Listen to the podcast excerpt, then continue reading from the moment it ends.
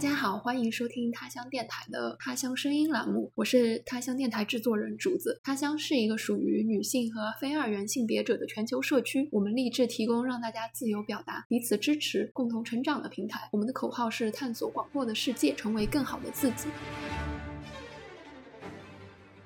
这期节目的时候应该已经七月了，制作实在太久了。我们录制的时候是为了庆祝六月骄傲月，我们想来聊一下基片，女字旁的基。gay 片一直以来都受到很多关注，优秀作品也很多。但今天我们要把目光投向女同电影，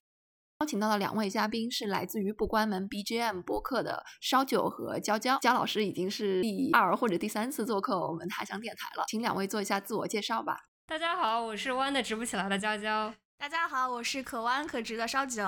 那我就是想弯不能弯的钢铁直女竹子。好，那先请二位来聊一聊你们是怎么开始看基片或者说拉片的，介绍一下自己大概的心路历程，可以吗？从小就比较喜欢看电影，然后看的也比较多。之前看的也比较杂，可能是早期的时候也没有特别仔仔细去想自己的像什么的，所以也不是特别去找呃 LGBT 或者其他性少数群体的片子去看。然后当年小时候拉呃市场的资源非常贫乏，就感觉早年 gay 片已经有很多不错作品了，比如说《霸王别姬》啊、《春光乍泄》那些，然后再更晚一点《断背山》，但是拉片儿。感觉直到很后面才有逐渐呃水平比较高的作品，可能再早就是更早的西方那些作品了。所以我呃就是小时候倒没怎么看，集中看可能是高中就是高考结束那个暑假没事儿干，然后又进入了中二期，在怀疑人生呀、自我探寻呀，第一次想要给自己的性取向贴一个标签儿，然后才开始真正思考这个问题，然后就集中看了很多呃所谓的当时的拉片儿。其实我觉得我现到现在为止。也还是就是看电影看的比较杂，不会说因为自己的呃性取向或者偏好什么的，就专门去看更多的呃拉片儿。就是如果有拉片儿，然后有我喜欢的演员，或者是大家评分比较口碑比较好的话，那我就会去看。感觉其实在这方面我也不是特别有特别大的阅片量。嗯，我的经历还挺不一样的。我是大一的时候，我喜欢的女生跟我出柜，然后完了之后，她给我推荐了一堆拉片，然后我就按照她的那个推荐排着一步一步的看过去。我就在集中的那么几个月时间，把所有的拉片都看了一遍。然后我之前的话，其实也是什么电影都看，然后在那之后也是什么电影都看。然后后来的话，就是嗯，我就不会说是为了看拉片，或者说去看同性题材而去看这个，而是就只是当成一个爱情片来来看。就不管他是异性恋、直性恋还是怎样的，呃，我刚说的什么？异性恋、直性恋，笑死。嗯，就不管他是异性恋呢，还是同性恋呢，还是任何的一种性向的这种恋爱的故事，我就直接就当爱情片看了，也不会说特意的针对某一个类别看了。嗯，不过整体来说的话，我觉得我阅片量应该还是可以的，在这方面。烧酒整体的阅片量比较大，我我们之前做什么豆瓣儿。年度总结之类，经常一看就是我俩重合度很高，重合的数量很高。然后后来我发现，只是因为这烧酒看的多而已。烧酒看总看片量比较多，他可能比如说我可能有个呃两千部左右，那烧酒可能就有四五千部。然后他也看很多动画，就感觉就是整体数量上去了，重合自然比较。本来其实觉得重合度很挺高的，但是我们两个开始做不关门之后，我就发现重合度还挺低的，只是因为你看的多，因为我看的多。那竹子呢？我高中、大学的时候，就是一度很沉迷于性少数电影。当时能找能找到资源，然后质量又比较好、比较有名的同性恋电影，大多数是讲男同的。然后那时候就反正找到啥看啥的，看了好有好的，也有一些莫名其妙的。你们听说过一部叫什么《四十五亿光年之恋》的电影吗？像我阅片量这么大的都没有听说过。反正就是一部很莫名其妙的电影，没有听过也没有关系。然后后来我嗯逐渐厌倦了看男性的故事，所以我就不怎么看了。而且我整体上就不是很喜欢看爱情片，所以近几年其实看的很少。但是因为嗯一些女同电影都是那种以艺术片或者就是独立电影的姿态出现的。而且佳作很多，所以我好像近几年看的会多一些。同样是爱情片，然后比起异性恋爱情故事，我我我女同爱情故事还是更吸引我一点。非常能体现你一个就是非常憧憬湾的钢铁直女的 自身背景。可能就觉得男的不行吧。那我们先从娇娇最喜欢的《纸匠情挑》开始聊，再顺带加上由同一原著小说改编的韩国电影《小姐》。那我先介绍一下两部作品的影片信息。纸匠情挑是挑还是挑？挑吧，我也觉得应该是挑逗的挑。嗯嗯，哦，纸匠情挑，英文原名 Finger Smith，是 BBC 于2005年出品的三集迷你剧集，改编自威尔士作家 Sarah Waters 她出版于2002年的同名小说。Sarah 她喜欢创作以维多利亚时代为背景的小说，绝大多数虚构作品都包含女童元素。她说：“That's how it is in my life。”嗯，BBC 这部剧集的导演 Aislinn Walsh 也是一位女性导演，她近几年还有一部优秀的作品叫做《Modi》，就由本剧主角之一 Sally Hawkins 和伊桑霍克主演。由韩国男导演朴赞玉执导的韩国电影《小姐》是在二零一六年出品，它是也是根据同一部小说改编的情色片，入选了当年戛纳电影节的主竞赛单元。这部作品对原著小说的改编比较大，它将原作故事发生的维多利亚时代变更为日本殖民统治时期，由韩国演员金敏喜、丁泰梨、男演员何振宇和赵正雄主演，片长一百四十五分钟，它使用的语言是日语和韩语。那下面我们先来不剧透的大概介绍一下两部电影给我们的印象。就是因为我也没有看过那个书的原著，所以在我心目中，《纸匠情条》它就是原著。然后我就觉得它这个剧的剧情本身非常适合三段式，就是改成一个三三集的迷你剧，非常合适。当然，你电影拍的好也可以这样，但是就感觉那个剧是非常的规整，呃，起承转合都。很明显，也就是非常抓人眼球，然后叙从叙事到情节到那个呃情感表达什么的，我觉得都拍得很好。这个应该是我在所有拉片里面最喜欢的。嗯，然后比起来呢，我觉得韩版的那个它就真的是一算是一个魔改了，因为我虽然没看过原著，但是我想象中原著应该跟那个没有太大的关系，它只是用了同一个类似的设定，它的转折主要的剧情转折是一样的设定，除此之外没有太大联系。我觉得小姐的全部重点在于她的谜团揭开之后，她拍成了一个情色片，或者是有一点克苏鲁，有一点恶趣味，然后很多男性凝。形式的一个这么一部戏，基础是同一个故事，但是完全可以当成两两个不同、完全不同的作品来看。我也是这么觉着。我觉得英版的这个原版，它就是结构非常的精巧。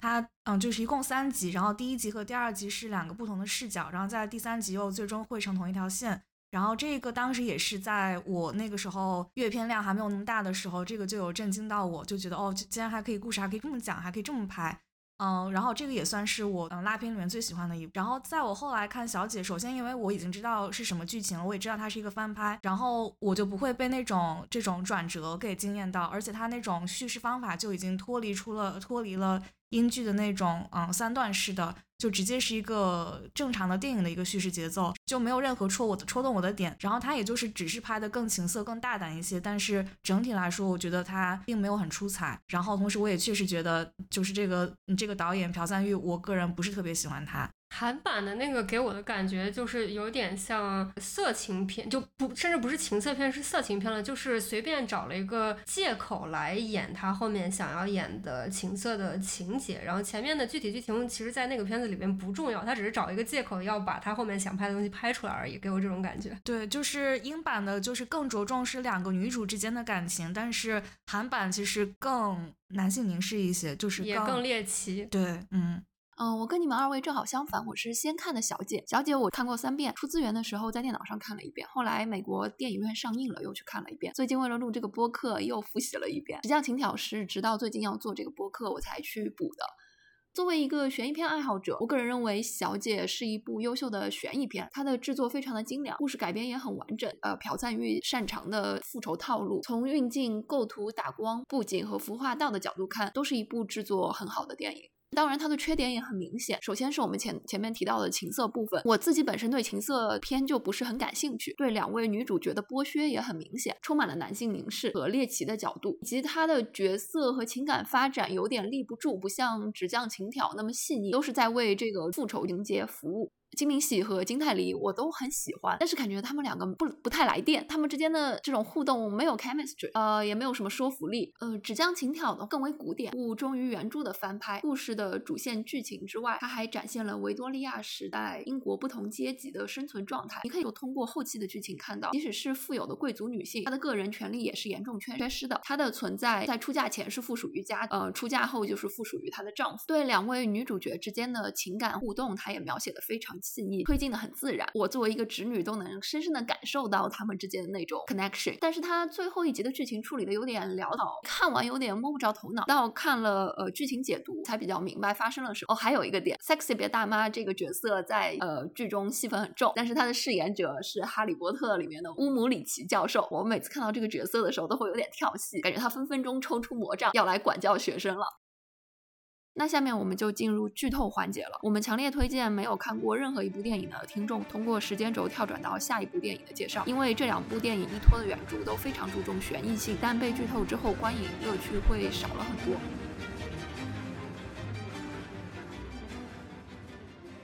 我先来讲英版的这个剧情吧。英版的剧情就是三，一共有三集。第一集它是以小偷的视角，第二集是以小姐的视角，然后第三集是一个嗯一个所有线索的汇总。然后先来说小偷这个视角，第一集里面小偷呢，也就是后来的女仆，她是来自于一个很大的家族，然后他们其实所有的人都是穷人，然后然后她从小就生活在这样的环境里面。呃，中间也有提到这个主角另呃另外一个主角小姐，小姐她是很小的时候被她舅舅从疯人院里面领回来的，后后来有介绍说为什么是从疯人院里领回，其实就是小姐她的母亲。是呃是被他这个啊他的爸爸和哥哥送到了疯人院里面去，然后所以说这小姐的母亲是在疯人院里面生下的她，然后后来小姐就被舅舅从疯人院里面领回来，然后教她读书，然后让她成为秘书，然后后来的时候出现了一个男的，这个男的是一个骗子，一下就简称骗子。他这个骗子得在得知在认识了小姐之后，嗯就得知如果说能够跟小姐结婚，然后就可以私吞她的财产，所以他最后就是为了钱，他就想了一条计谋，计谋呢就是让这个小偷，也就是。这个后来成为的女仆去小姐家做女仆啊，跟小姐结婚，然后跟她私奔，把这个小姐最后送到疯人院里面去，就说小姐疯了，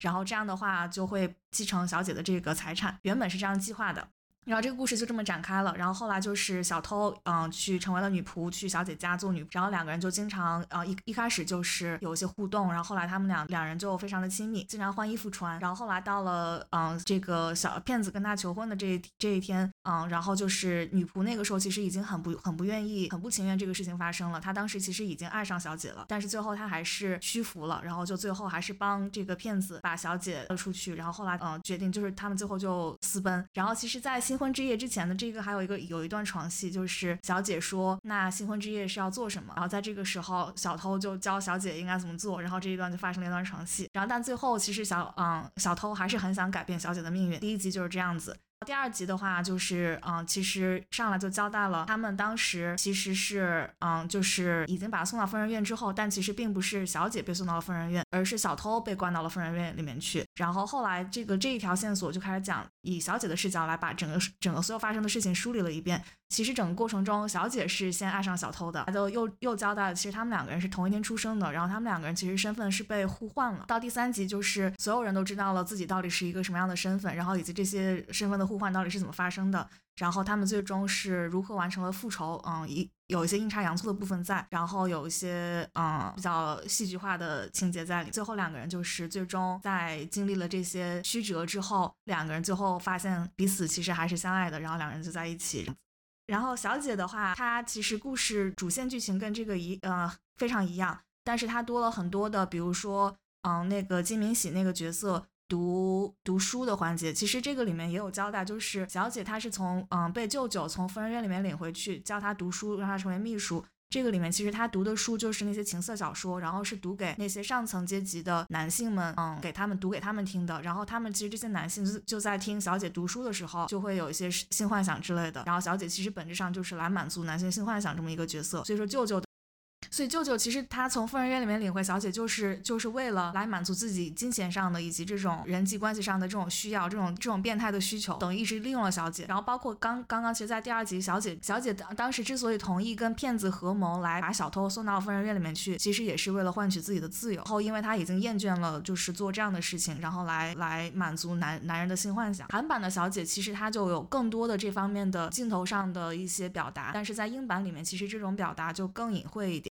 对，我觉得剧情有一个关键点是，这里面一开始知道信息最少的应该是小偷，就是小偷心目中小姐就是一个傻白甜，所以他们用那个这个骗子去跟他结婚，就能轻易的俘获他的芳心，然后他们计划就很容易得逞。但是小偷没想到的是，这个小姐饱读成人书籍，这方面完全不是傻白甜，非常有经验，所以就迅速识破了他们的阴谋，才会跟。骗子合谋起来把这个小偷送去疯人院。一开始相当于一个纯爱电影，到突然发现有阴谋，中间这么一个剧情反转的最关键的点是，小姐没有他们一开始想象的那么傻白甜。嗯。所以当时在第二集用小雪的视角把这个故事再重新讲一遍的时候，那个时候特别的震撼。就因为第一集的结尾，小偷被送去疯人院，大家本来观众应该是在一个比较惊讶的状态，就说：“哎，怎么突然就就就变成这样了？”然后第二第二集再从小姐的视角重新讲一遍，就把之前你错过的线索什么，给你从小姐视角相当于理了一遍，然后你就觉得这个剧情其实前面设置都非常合理。对，就比如说第一集里面，他们两个人有时候就是互相换衣服穿，其实就是埋了一个伏笔，就是这样的话，在最后他们。这个穿彼此的衣服，然后说他这个人是才是女仆，这个人是小姐。疯人院的评测的医师来演给他们看，其实当时就是把这个事情给合理化的一个嗯伏笔一个线索。就是小偷以为自己在骗一个傻白甜，但是小姐那边的视角就是他在一步步下一盘大棋来把小偷给套进去。其实下了半天棋，最后也没想到自己对小偷产生了真感情，所以就集中变成了第三句的这个剧情汇合。是的，两部片子情节上有一个区别。纸浆情条可能是遵循的原著剧情吧。小姐虽然对女仆动了心，但是在把她送进疯人院的时候，并没有说想要把她救出来或者给她安排后路，是真的已经把她送出去了。虽然有一些不舍。但是到了小姐里面，因为呃小姐和女仆已经互诉过衷肠，然后他们决定联联合起来算计伯爵，也就是那个骗子。呈现给观众的是，好像他跟伯爵密谋把女仆送进去替代自己，但其实他们已经计划好了女仆要如何逃出来。而且他们当时是计划说，最后要把伯爵送到姨姨夫的身边。当然，在《纸浆情条》里面，这个角色是救小姐里面两位女主要通过这种把伯爵送到姨夫身边的行为来对两者进行报复。嗯，我同意，就是像。Finger Smith 这边就是感觉感情更 subtle 一点，而没有那么戏剧化。在剧情发生的过程之中，角色自身也会对自己的选择和一开始的目的产生一些怀疑和挣扎，就感觉更像现实世界中的人，而不是说为了故意去拍一个复仇爽片，所有人都就是目的非常明确，手段非常决绝这样。嗯，是的，就比如说小偷视角一上来，其实。小偷就想哦，我就是为了骗他，然后不要对他产生什么感情，也不要觉得有负罪感。但后来他逐渐，呃，随着对这个小姐的认识逐渐的加深，他就开始真的爱上了小姐，然后就开始想，我不应该这样做。然后，但是后来又想，但是我需要那个钱。但是后来就是在这样的人性挣扎里面，最后你可以看他最后是做一些怎样的决定。然后从小姐的视角，其实她一开始也是讲的，哦，这个人就是一个很粗鄙的一个穷人，然后他是一个小偷，他也不值得，嗯，我我我把我要把送送送到疯人院里面去，我也不需要有什么负罪感这样子。但最后也是在相处的过程中，逐渐发现她的美，她的善良，她的这种美好，然后也是在这个过程中逐渐的爱上的，所以也是在里面体现一些挣扎。然后其实他们俩最后挣扎都是同样一件事，就是自己到底要把要不要把对方送到疯人院里面去。小姐给我的感觉很像爱情童话故事，两位女主即使之前互相算计，但是她们一旦发现互生情愫之后，就可以排除万难，立刻信任彼此，并且想办法在一起，还完成报复。Finger Smith 的话，可能是根据原著来拍的，所以写的更现实一些吧。呃，小姐和女仆虽然有一些嗯萌感情的萌芽，但是毕竟是有更高的追求。小姐要追求自由，然后呃小偷要追求金钱，所以他们并没有立刻放下对彼此的算计，还是实施了原来的计划。在我看来，可能这样更自然，呃，更少戏剧性，更真实一些吧。在 Finger Smith 里面，小姐把女仆送进去之后，一直都很愧疚。她也试图逃出，逃出过 Sexby 和那个骗子所在的贼窝，因为他们变相把她软禁在了那边。她中途逃出去之后，就虽然她因为举止打扮以及衣着像一个贵族，没有人敢明目张胆的对她怎么样，她依旧没有生存的机会。她中途被一个道貌岸然的绅士救上过马车。但是那个绅士立刻就想对他动手动脚，他就只能跳下马马车逃跑了。他也去找过，嗯，他在伦敦唯一认识的一个熟人，就是来过他舅舅庄园的一个卖书的商人。在他的朗读会上，那个卖书的商人对他表现的非常和善，并且对他的对这个古书方面的专业技能表现出很大的欣赏。所以他也试图向书商证明他有在他那边工作的基本技能和能力。但是那个书商完全不考虑说给予他一份工作，呃，态度非常强硬，对他也并不和善，就好像他之前在他舅舅的庄园对他和善，只是对他这个身份和善。他是他舅舅的外甥女，他是这个庄园的未来的继承人吧，他才对他和善，而不是并不是说他对这他这个人有什么善意。一旦他脱开了他的监护人，脱开了他的庄园，他就什么也不是。他甚至很难去找到一个机会养活自己，也很难找到一个呃容身之所，就是当时女性面临的社会状况。就感觉确实放在那个时代背景下，反映了一些当时社会女性生活状态或者是地位，就是女人不被当做一个独立的有思想的人，而是只能是别人的依附，就是之前可能是爸爸的或者是家族的遗产继承人，之后必须要有一个跟一个成年男性结婚，你他只是一个附属品，而不是真正一个独立的人。其实包括小偷他从疯人院里面逃出来那一段，也显示了这一点。他当时也是因为一个。呃，认识的一个男生去探望他，然后他利用了他，然后当时等于是嗯，使他相信他喜欢这个男的，然后这个男生才帮他，然后他才偷到了钥匙，就是拿到了钥匙的模具，然后最后自己磨出了钥匙，最后逃了出去。其实也体现了那个时候，如果只靠他自己，他是找不到任何人来帮他的。然后他能唯一依靠的还是嗯一个能够有自由有自自由行动能力的男的。然后除此之外，他也没有任何的依靠。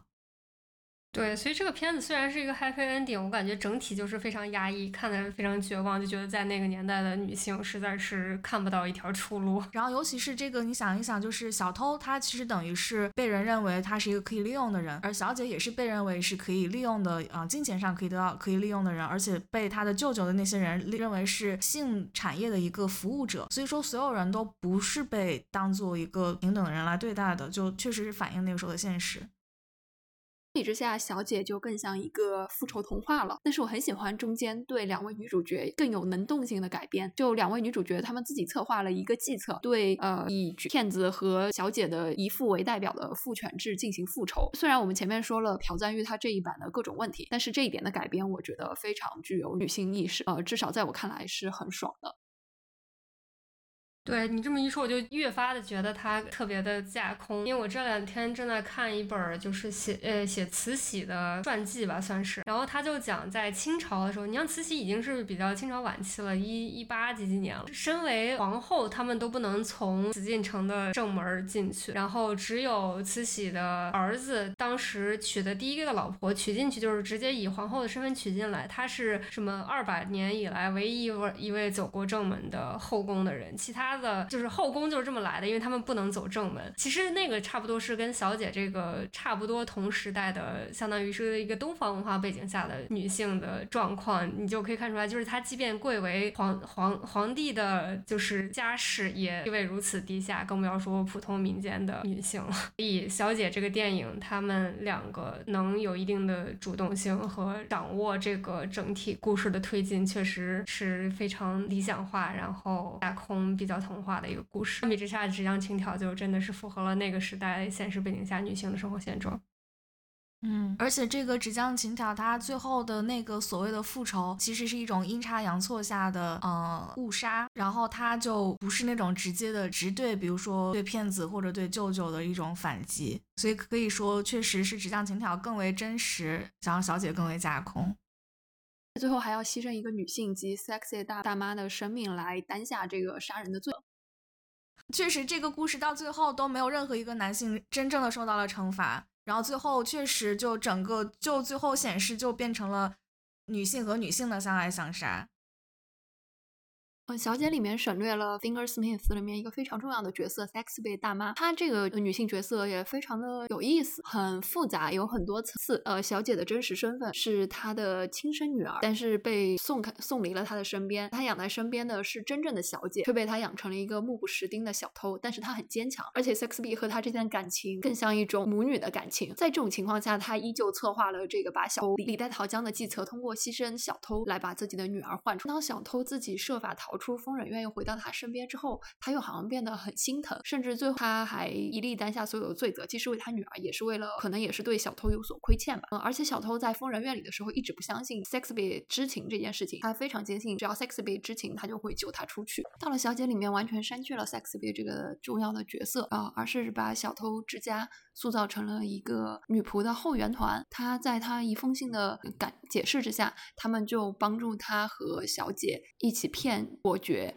帮他们伪造护护照，帮助两个人出逃，有点撮合两个人呃在一起的一个节奏，看起来非常的开心。当然会牺牲掉这个角色和故事的复杂度。你们觉得两个人的情感发展怎么样？就是从我一个侄女的角度看，我就觉得就是来的很突然，而且觉得都是靠那肢体接触来推动的。一个就是洗澡戏，然后还有小姐假装啥也不懂，假装傻白甜骗那个呃骗小偷教他教他骗小偷睡他，而且我就觉得有很多不必要的裸。包括他们最后逃到船上去之后那一段，就是展现那个铃铛怎么用的那一段，我都觉得就完全没有必要。对，那个铃铛，他拿了一个。塞进去的玩具就纯粹是男性凝视啊，这是对，就纯粹是一个情色片男性角度的情色片幻想的东西，就是所以就是整个片子都非常男性视角，所以我甚至就是要不是你提的话，我都不大记得他们两个之间的感情戏到底是怎么发的。就像我前面说的一样，他整个片子就给我感觉是找了个借口演一些情色幻想。你知道，其实男生特别喜欢看拉片吗？其实他们他们看拉片，并不是因为想要想要看这个女性之间的感情是怎么发展的，他们其实看的时候是在幻想自己跟这两个女的一块儿搞。这个剧很多的直男是这么说的，很多直女也喜欢看 gay 片，然后也很腐女都是喜欢看 BL 片。我觉得其实有类似的这样吗？地方对我认识的腐女说看 gay 片就是想喜欢看他们互搞，从来不会说要自己加入其中一起互搞这种，好像还有一点点不一样。年轻时候可是个远近闻名的大腐女。那你看，你看这个 BL 的时候，你是会幻想自己跟他们一起搞，还是只是喜欢看他们俩互搞？不会不会，我本身自己就不是很喜欢看情情色片段，无论是谁和谁。然后我看小说的话，也是看清水文居多，我不是很喜欢露骨的那种行为的描写。我觉得我以前看耽美的话，更多的是对这种平等关系的向往。你们也知道，十几二十年前的言情小说，就异性恋的年轻言情小说是一种什么状态？就是一种非常刻板印象的男女关系。所以你但凡想要看一些情节为重，嗯，两者是或者权权力关系更对等的小说，就只能看耽美。嗯，你看我们女性看都是看这种，但是那个男的看拉片可不是这么想的，所以这也是为什么我们更喜欢英版的原因。对，我觉得非常就是确实当年看的时候就觉得非常自然，而且尤其是看前半部分就是一个特别纯爱的故事。当然后面就是反转什么太多，你现实中也不会遇到那种。但是前面的纯爱故事确实非常自然，就是演的也很，他的甚至是床戏都非常的 subtle，就是感觉很委婉，但是又很优美的能演出来。就比如说他们俩最开始是怎么睡到一张床上去的，是因为小姐她晚上会害怕，然后小偷就就去安慰她。是这样开始的，然后后来包括。就小姐在新说新婚之夜应该做什么这一段，她那边开始，然后一开始也是先接吻，然后再轻轻的、轻轻的抚摸，然后抚摸的也是呃脸颊，然后再开始一点一点来，就是特别的细腻，特别的理想中的床戏就应该是那样子的。可能这个在在男的眼里看来，你们这都搞什么？但是在我们就看着很受用。就像很多直女也是会说喜欢前戏的部分多过真的抽插。其实我就很不喜欢前戏这个词，为什么前戏要叫前戏？我觉得它本来就应该是性本。就是感觉前戏这个词本身就很男性男本位，是的，他们就觉得是好像抽插才是这个性的最终的目的，或者说才是它的重点，他就觉得前戏只是为了一个润滑作用而已。但在我看来不是这样子，是能播的吗？应该说，对所有女性来说都是最享受的部分。那还不一定，还是有人有阴道高潮的呀。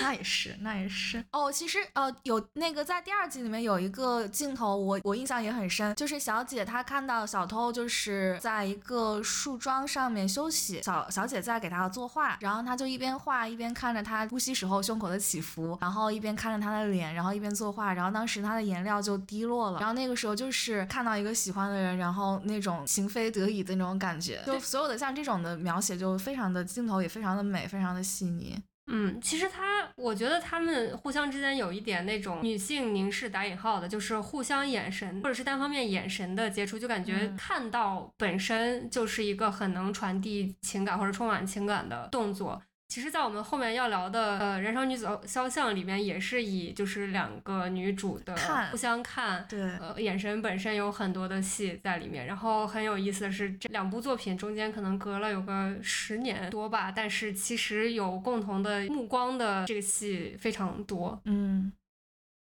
既然姜老师提到了，那我们那我们下一步就来聊一下《燃烧女子的肖像》。我先说一下影片信息，这是二零一九年上映以来就广受赞誉的一部法国电影，从制片到导演再到编剧和摄影都是女性工作者。《燃烧女子肖像》的片长一百二十一分钟，使用的语言为法语和意大利语。他们入围了当年的戛纳主竞赛单元。这是导演的第五部长片作品。女主演之一的哈哈黛拉·哈内尔是导演的前女友。据说导演创作故事时的灵感也来自于他俩之前的感。感情经历，嗯，导演二零二一年有部新作《小妈妈》也非常的不错，嗯，我推荐给大家。在片中饰演小姐的阿黛拉·哈内尔是通过导演拍摄前作《水仙花开》的时候与导演结识的。近期这阿黛拉·哈内，她因为不满法国影坛对于性骚扰事件不作为的风气，她就宣布暂时息影。感觉她的性格非常的刚，我还挺喜欢她的这种做派的。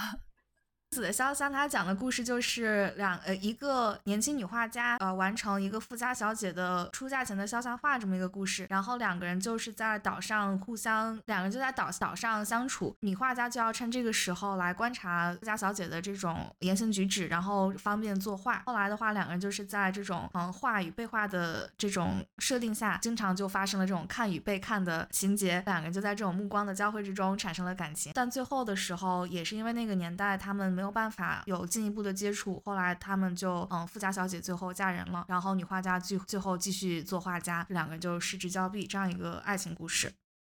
我觉得需要补充一点，就是前面用很大篇在讲，其实小富家小姐不知道画家是来作画的，因为富家小姐她有一点不想出嫁，之前因为她姐姐还是妹妹自杀了，比较忧伤，然后不想嫁人，所以就拒绝被画，所以之前来的一个呃告诉他已经知知道身份的男画家来画他的时候，他也是一直一直拒绝给他摆 pose，所以就很难被画。然后这次这个女生来。这个小姐的妈妈就其实跟这个画家说：“你来假装是她的朋友，在跟她相处的过程之中偷偷观察，然后你自己偷偷画。然后，所以其实这个对剧情非常重要。在前半部分的时候，富家小姐以为这个女生是真的来陪她玩的，就是她的朋友。但是呢，这个画家因为要画她，所以就一直看她。所以我觉得，通过我觉得小姐有一个心态，就是她一直看我，她是不是喜欢我？这种非常微妙的这个心态，然后表演演出来那种呃张力也。”对他们后来就是感情的推进是一个非常关键的情节，结果真相是他想要尽可能生动的把它画下来，然后完成一幅很好的画像，把它送给他未来的丈夫。这是什么令人心碎的情节？对，但这女画家也是在这样看小姐的过程中，看着看着也真的爱上了。对，我觉得关键点是因为这个小这个小姐觉得画家在看她是不是喜欢她，所以这个小姐聊这个画家聊得非常猛。我觉得她是一个镜像版，呃，纸匠情挑，就是这个富家小姐在凶猛的聊这个画家。电影里面那富家小姐也非常会聊人，经常会突然出一些很主动的话，然后就作为观众看的话，就感觉有被聊到。虽然这个长相或者外形。太上来说，我觉得我更喜欢那个画家一点。我都不记得那两人长什么样子了。那个画家长得有一点像 Emma Watson，就是演赫敏的那个演员。我觉得哦，我喜欢小姐的长相。哦，就那个小姐，我觉得她长得比较刚烈，比较凶猛，比较英俊一点。然后画家就长得是就像 Emma Watson 一样，是小家碧玉，有一点小鸟依人的感觉。对，感觉他俩的角色是不是应该反过来？就感觉那个呃小姐演员本身她的性格好像也很刚，就我们刚才说到她最近的那个新闻。但是我觉得在这个剧情设置下，他们两个选角刚合适，因为这个剧情设置里面是这个被画的这个小姐在疯狂的聊这个画家，所以其实性格跟演员性格刚好。嗯，还有你说她像 Emma Watson，我有同感，就是我当时是在在大荧幕上看的时候，就就时不时有的角度，我就觉得就感觉赫敏附身，我就有点。对我其实 觉得他长得比 Emma Watson 更柔和温柔一点。然后这个演员最近也演了一部跟算是有一点蕾丝情节的另外一部片，就是《塔尔》。他在《塔尔》里演那个凯特大魔王的那个助手。虽然对戏里面没有他的感情戏，但是是是同一个人，是他哦，我也没想起来是他呀。你们他长得那么有特色，你们怎么都认不出来？怎么回事？可能是配角吧，就是里面那个秘书是吧？对，哦啊，他在里面演的就很柔柔弱弱的。对，我觉得这个演员本身可能因为长相就经常演这种柔柔弱弱，嗯，也不是经常吧，我只看过两部。嗯。对我当年第一部看这个片子的时候，我就边在想，这个小姐真的是就是没谈过恋爱，也没就什么经验都没有，也没谈过男朋友，然后女生肯定也是第一次接触，怎么这么会会撩人？就是因为从这个片子设置上而言，其实这个画家应该是感情经历更丰富的。中那个中间有一部分小姐还问过那个画家，爱一个人是什么感觉，还是什么之类的，就是反正感情相关的问题，所以就能看出来画家应该是经历更丰富一些。对比起一直被关在岛上的小姐，呃，经常有机会出门作画的画家，她的社会阅历和人生经验应该要更为丰富。性格强势的年下攻和一个年长的柔弱瘦的故事，好贴切呢。说两个片中我印象很深的细节，第一个就是的主要人物没有任何一个男性，唯二的两个男性就是出现真人的男性角色，一个是把画家送到岛上的船夫，另一个是把小姐接走去嫁人的车夫吧。就感觉整部电影想要打造一个纯女性的世外桃源，无论是小姐、女仆和画家构成的这个别墅里面的人，还是后来他们在野外遇到的一群在进行篝火晚会的当地的女性，就好像在这个小岛上，他们建立了一个与世隔绝的女性乌托邦，打破了。所有传统艺术作品里男性的叙事角度，完全讲述一个只属于女性自己的故事，他们不需要任何的男性出现在这个故事。如果你们还记得那个怀孕自己在打胎的女仆，从头到尾没有提过她为什么怀孕，只是说她怀孕，她要打胎，完全是一个由女性主导的对自己的身体做出处置的一个行为。影片中还有一个反复提到的古希腊神话故事，是关于俄尔普斯和欧律狄克的。这个大家可能都听过。俄尔普斯要去地狱救他死掉的妻子欧律狄克，掌管冥界的神跟他说：“你可以带他走，但是你过程中绝对不能回头。”是在他拉着妻子走的过程中，他的妻子就不停的在抱怨，说他为什么不回头看他，是不是不爱他，诸如此类的。然后最后他果然就忍不住回头看了他妻子一眼，于是他妻子又回到了地狱，他就并没有救成他的妻子。这是非常典型的古希腊神话的套。套路就是男性总是一个拯救女性的英雄，女性不但等待被拯救，还是一种无法顾全大局、非常喋喋不休的形象，就是所谓的呃没有什么见识的女人，总是在破坏男性的行动或者计划，并不能理解男性行为的苦心。我已经不太记得电影里面是怎么或者重新来叙述这个故事的，可以感受到说把这个传说提出来，也是为了 批判和反对传统的，也是为了批判和反对在传统的艺术作品中完全由男性掌控的叙事视角。关于这一点表现的另一个方面是，电影中的女画家，她能够来岛上给小姐作画，也是托了她父亲的福。在那个年代，她作为一个女性画家，可能并不被允许通过画男人的裸体来学习绘画技巧，也并不被允许用通过自己的名字来发表自己的画作。在真实的艺术史上，我们也知道很多这样的案例。非常有才华的女性雕塑家卡米尔，作为罗丹的情人兼学生，不但被罗丹盗窃了作品，因此陷入精神失常之后，还要被塑造成疯女人的形象。艺术史上有太多太多这种被埋没的女性艺术家，然后两位女主的感情戏我都没有留下什么深刻的印象，感觉非常的淡。就是平淡如水。我感觉他们的感情戏确实演的，或者说描述的没有《纸匠情调》那么细腻。这个片子对我来说，印象全片的重点就是它画面非常美，整个都是油画风格，基本上每定下一帧都是油画风格的。然后刚好也是那个年代的，所以衣着上也是非常有油画的感觉，色调也是调的非常古典的美感。刚才刚好竹子提到了，就是女性，比如说画家或者艺术家的成果被男性窃取，或者说在依靠依托男性才能才能发表。刚好也有一个类似的近年的拉片，讲的就是这么一个故事，就是菊石。哦，那个片子是考古学家，相当于他会去呃实地挖化石，但是在那个年代他不能以自己的名字发表，或者说以他的名字的话，没有人会去重视这件事情。他的呃成果。其实后来相当于都是被一个男性的收藏家买去了，然后以那个收藏家的名义发表的。其实他考古学家本身的名字就没有被人记住，然后也是非常感觉跟你刚才说的这个时代背景非常类似。然后刚好他也是一个拉片儿，然后是凯特温斯莱特主演，女二是罗南，这也是一个 非常就是近年来比较火的基片儿。然后里面有大尺度床戏，超大尺度。这个电影我们不关门前几期有聊过，还 插了个广告，第几期啊？哪一期哪一期第几期？我们可以放在 show notes 里。不重要，不重要不。是，反正就是你们去所有的期都听吧。太心机了！我当时看了《菊石》的预告，我感觉它就跟那个《燃烧女子肖像》非常的相似，然后我后来就没有看，而且看评价没有很高，我就没有没有再关注。所以好看吗？我确实觉得《其实》没有特别好看，它的亮点应该就是罗南跟凯特温斯莱特的床戏，同意。所以你觉得他俩来电吗？也没有很来电，但是有床戏。对，而且很刺激，真的很刺激，应该是近几年看的尺度比较大的那种。哦，虽然不对，不应该说尺度大，只是应该就是因为它没有任何的那种裸露，但是它拍的很就是你想被鸡圈天菜罗南洗脸吗？你想看？让我重新让我重新组织一下语言。好的。